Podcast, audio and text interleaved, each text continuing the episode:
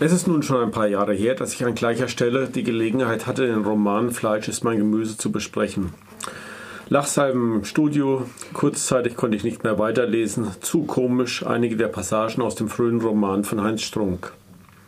Eine Musikkapelle, die über die Dörfer tingelt, an unmöglichen Orten landet, um dort Dorffeste und Hochzeitsgesellschaften in Stimmung zu bringen. Sehr lustig. Lustig geht es im neuen Roman von Heinz Strunk nicht zu aber es gibt Gemeinsamkeiten. Beide Romane sind sehr dichte Milieustudien und in beiden wird ständig über jedes vernünftige Maß hinaus gesoffen. Ein Weihnachtsbuch habe ich also nicht mitgebracht oder vielleicht doch eines für diejenigen, die lieber in einer Kneipe bei keinesfalls beschaulicher Atmosphäre fröhliche Arschnachten feiern. Zum Inhalt. Hamburg in den 70er Jahren, der goldene Handschuh, so heißt der Roman, der im Titel der gleichnamigen Kneipe auf St. Pauli ein, Denkmal setzt. 24 Stunden geöffnet, Schlagermusik schallt aus der Musikbox und Fakko heißt ein häufig bestelltes Getränk. Die Stammgäste haben Namen wie Soldaten Norbert, Ritzenschorsch, Glatzendieter, Nasen-Ernie oder Dornkat Willi. Die Frauen heißen einfach Gerda, Petra, Anna, Frieda. In der letzten Ecke sitzen die Schimmligen, die Tripper-Schicksen und Seba-Almas.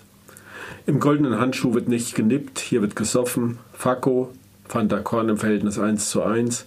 Korn und Bier, Korn pur oder Bonkamp, schnell, viel und heftig. Die Menschen sind schwerst gezeichnet vom Alkohol, von diversen Krankheiten, Akne und Ekzem und vor allem vom Leben. So auch Fietje.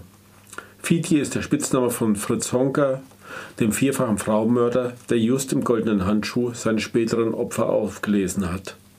Zum Beispiel Gerda. Ich zitiere mal. Die Frau, die reinkommt, zittert vor Kälte und ist ziemlich klein. Wie dreckiger Rasierschaum ergießt sich graues, dünnes Haar über die Rückseite ihres eulenartigen Schädels. Die Kopfhaut ist an mehreren Stellen kahl. Sie steht da wie abgeschaltet den Blick ins Leere gerichtet, vereist und ausdruckslos. Sie könnte 50 sein oder 70.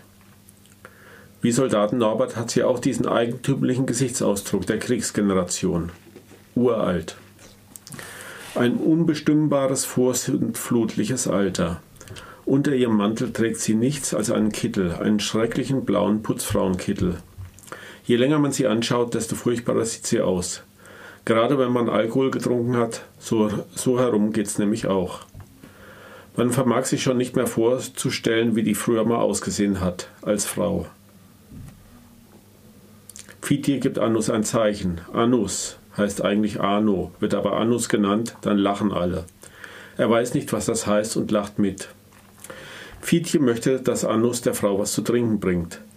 Geld, um sich selbst was zu kaufen, hat sie keins. Indisch, indischer Sand. Sowas sieht Fiet hier. OFW, ohne festen Wohnsitz, eine Randständige.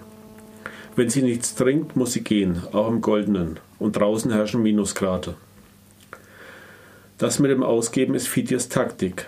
Anus steckt den Frauen, von wem das Getränk ist, und die kommen angeschoben. Danke sagen. Ich heiße Gerda und wollte mich bedanken. Wer bist du denn?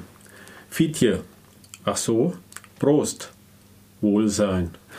Gerdas eingefallener Mund arbeitet gegen, Speichel, gegen die Speichelflut. Eine Seba-Alma. Die heißen so, weil sie ihren Speichelfluss nicht mehr unter Kontrolle haben.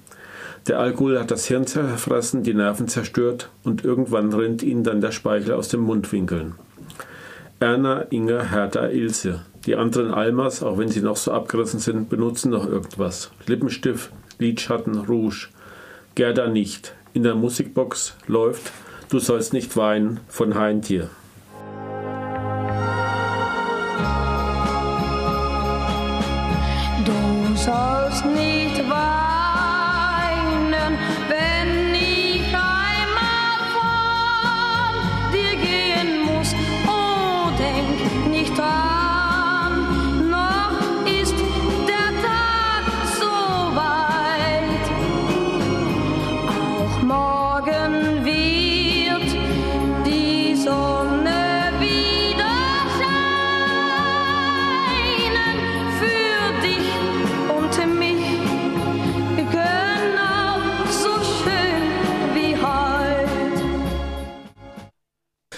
Genau, gerade nicht. Nichts, nie. Fietje kratzt mit den Fingernägeln das Etikett von einer leeren Bierflasche herunter und verteilt die Papierfitzelchen vor sich auf dem Dresen.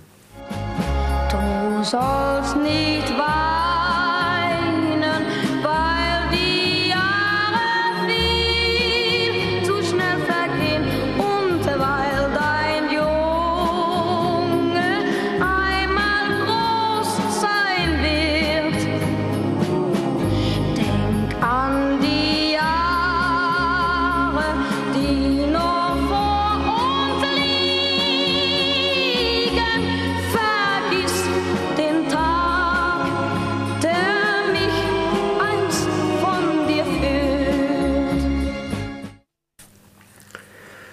Bei Weil dein Junge einmal groß sein wird, kommen mir die Tränen. Fietje kann sich denken, was los ist. Aber er will es gar nicht wissen. Du sollst nicht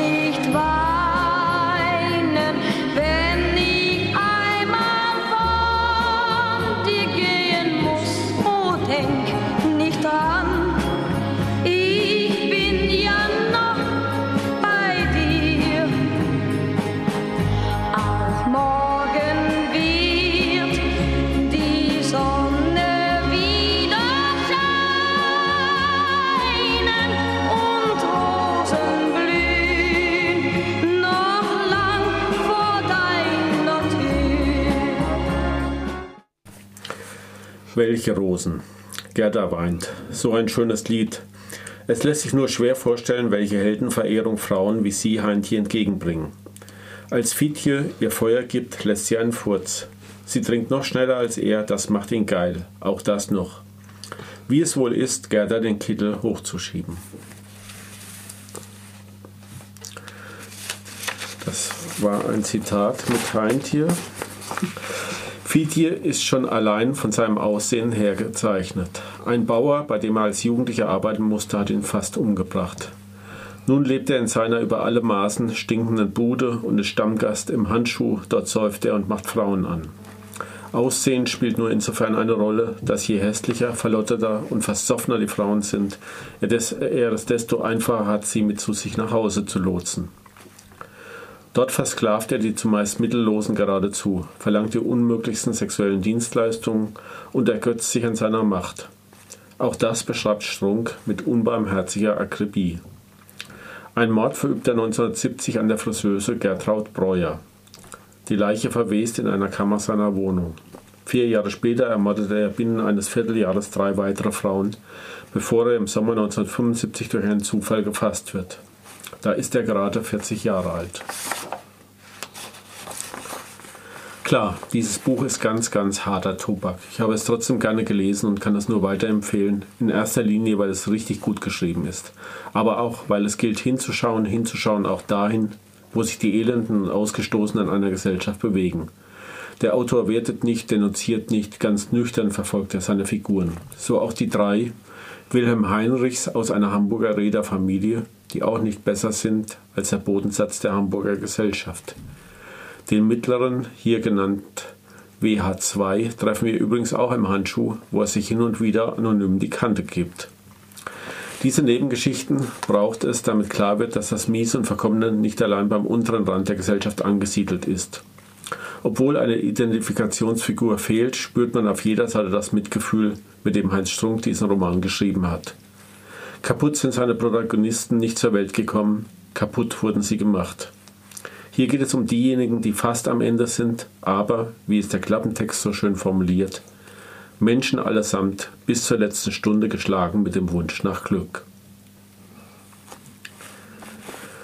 Das war die Besprechung von dem Roman Heinz Strunk, Der goldene Handschuh. Das ist im letzten Jahr erschienen bei Rowold. In diesem Jahr erschienen bei Rowold, hat 260 Seiten.